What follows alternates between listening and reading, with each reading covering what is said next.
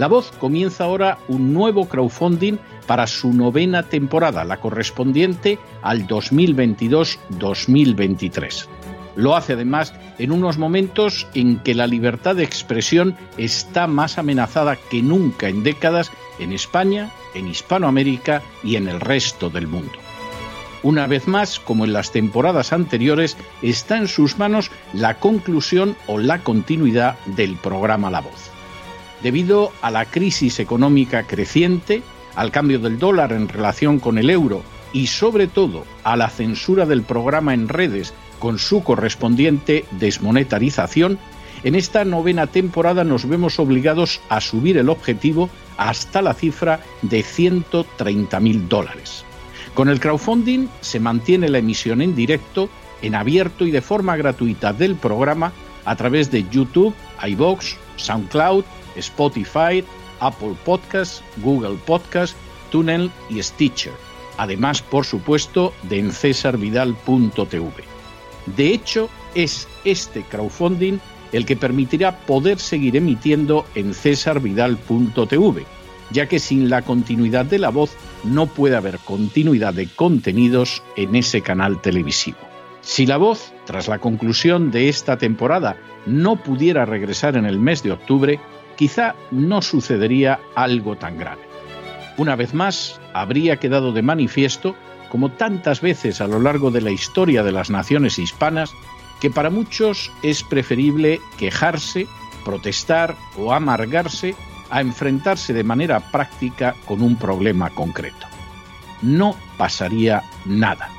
La voz simplemente dejaría de emitirse por la sencilla razón de que no hay suficientes personas dispuestas a asumir el apoyo de su causa, que es la de la libertad y de la verdad, la de la información independiente y la opinión rigurosa, la de la lucha contra las tiranías y contra aquellos proyectos que pretenden convertir en esclavos a los seres humanos. Si piensan que merece la pena seguir escuchando día a día la voz, son ustedes bienvenidos a la hora de contribuir al nuevo crowdfunding que permitirá que puedan escuchar este programa radiofónico una temporada más. Muchas, muchas, muchas gracias por todo. God bless you. Que Dios los bendiga.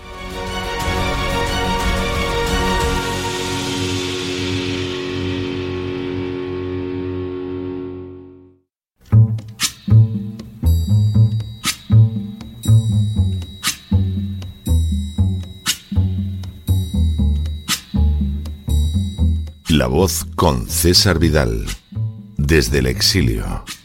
When the night has come and the land is dark and the moon is the only light we'll see.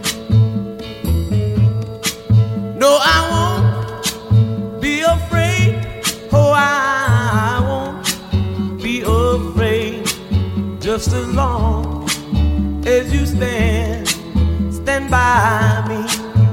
Muy buenos días, muy buenas tardes, muy buenas noches y muy bienvenidos a esta nueva singladura de la voz. Soy César Vidal, hoy es el lunes 23 de mayo de 2022 y me dirijo a los hispanoparlantes de ambos hemisferios, a los situados a uno y otro lado del Atlántico y como siempre lo hago desde el exilio. Corría el año 287 a.C. cuando vino al mundo un niño que recibió el nombre de Arquímedes. Hijo de un astrónomo, desde muy joven sintió un enorme interés por las ciencias, viajando incluso al lejano Egipto para profundizar en su conocimiento. Con todo, para muchos pasaría la historia gracias a un episodio que vivió al lado de Hierón II, el tirano de Siracusa. Hierón había encargado la fabricación de una corona de oro puro y deseaba saber si así era la que le habían entregado o por el contrario el oro había sido mezclado con algún otro metal de menos valor. Hierón encargó, por lo tanto, a Arquímedes que lo averiguara sin dañar la corona, por lo que no podía fundirla y convertirla en un cuerpo regular para así calcular su densidad. Mientras tomaba un baño, Arquímedes se percató de que el nivel del agua subía cuando él entraba en la bañera y así llegó a la conclusión de que la corona, si era sumergida, también desplazaría una cantidad de agua igual a su propio volumen. Al dividir la masa de la corona por el volumen de agua desplazada, se podría averiguar la densidad real de la corona, siendo menor si junto al oro tenía otros metales más baratos y menos densos. Entusiasmado por su descubrimiento, Arquímedes salió acelerado de la bañera y comenzó a correr desnudo por las calles mientras gritaba Eureka, Eureka, que en griego antiguo significa lo encontré. El hallazgo, que pasaría a la historia como el teorema de Arquímedes, permitiría que los orfebres dijeran lo que quisieran sobre el metal con que estaba hecha la corona. Pero ahora ya se podía saber si sus afirmaciones eran verdaderas o falsas. En las últimas horas hemos tenido noticias sobre el verdadero peso del presidente Biden en Twitter. Sin ánimo de ser exhaustivos, los hechos son los siguientes. Primero, la cuenta del presidente Biden presenta una cifra de seguidores en Twitter de 22.3 millones. Segundo, según se acaba de descubrir, en realidad la mitad de los seguidores de Biden son falsos. Tercero, el descubrimiento ha sido llevado a cabo por Elon Musk, que estaba dispuesto a comprar Twitter por 44 mil millones de dólares y, lógicamente, deseaba comprobar si las cifras de seguidores que proporcionaba la compañía eran ciertas. Cuarto, el estudio encargado por Musk intentaba descubrir los bots, es decir, las cuentas que operan imitando la acción humana con la intención de alcanzar una meta específica, pero que en realidad son falsas y no corresponden a un ser real. Quinto, el estudio realizado por Spark Toro dejó de manifiesto que algunos bots pretenden dar datos específicos, mientras que otros se utilizan para propósitos como la intoxicación informativa o la estafa económica. Sexto, unos 11 millones de la cuenta oficial de Twitter del presidente Biden son bots o cuentas inactivas. Séptimo, en total se trata del 49,3% de los seguidores totales de la cuenta de Biden en la Casa Blanca.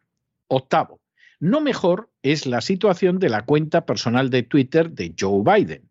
En este caso aparecen registrados más de 32 millones de seguidores, pero de esos 32 millones de seguidores, el 43% también son falsos. Noveno. Los datos resultan ciertamente inquietantes en la medida en que Twitter afirma que cuenta con unos 229 millones de usuarios diarios y que solo un 5% son bots o spam. Décimo. El estudio encargado por Elon Musk deja de manifiesto que hasta un 20% de los usuarios de Twitter podrían ser falsos. Un décimo. Elon Musk ha acusado al CEO de Twitter, Parag Agrawal, de negarse a mostrar las pruebas con que cuenta para decir que solo el 5% de los usuarios de Twitter son falsos. Elon Musk ha amenazado con no comprar finalmente Twitter si no se le ofrecen pruebas terminantes de que el número de usuarios falsos no pasa del 5%. Y duodécimo, Elon Musk también ha manifestado su desagrado por el fraude que significaba Joe Biden, señalando que siempre había votado al Partido Demócrata y nunca al Partido Republicano, pero con, con lo que acababa de descubrir era posible que ahora lo hiciera. La falsedad en relación con datos que favorecen a personas o instituciones es lamentablemente muy habitual. Las editoriales hinchan las cifras de venta de algunos autores a los que desean promover, mientras vetan a otros a los que quieren sacar de circulación. Los medios otorgan una mayor posición a noticias que desean convertir en relevantes, mientras ocultan, tergiversan o minimizan otras que son mucho más importantes. Los políticos inflan el número de seguidores y las perspectivas electorales mientras esconden la realidad del desapego ciudadano. Las industrias farmacéuticas sobornan a instancias oficiales y médicos para cantar las loas de medicinas seminútiles a la vez que ocultan sus efectos secundarios. Así, podríamos seguir multiplicando los casos de falsedades interesadas que ahora incluyen en un lugar privilegiado al actual presidente de los Estados Unidos. Es bien difícil negar que Joe Biden llegó a la Casa Blanca gracias a multitud de votos falsos que fueron contabilizados como reales en estados muy concretos.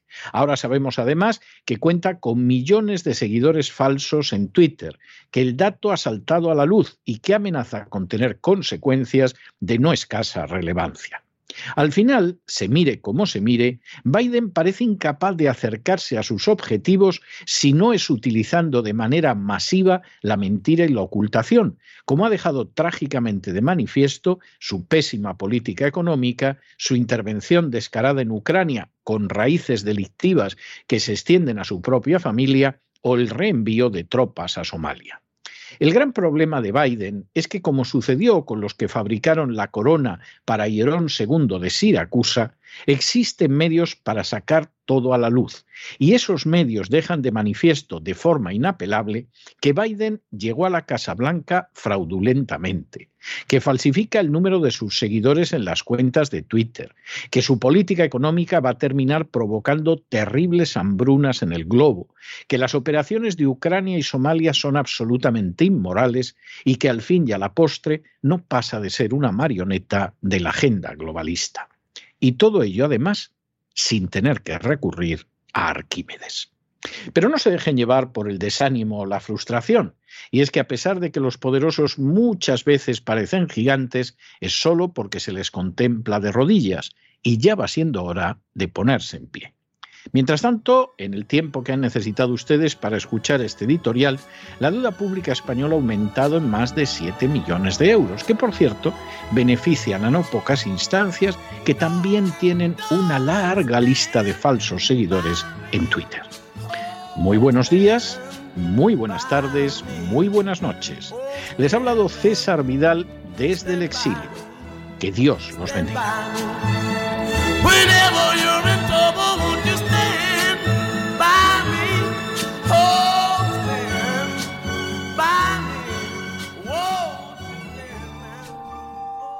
Esta sección está patrocinada por crowdfunding con el siguiente mensaje. Nuestro Señor Jesucristo, el único Dios verdadero, es misericordioso y nuestro Salvador.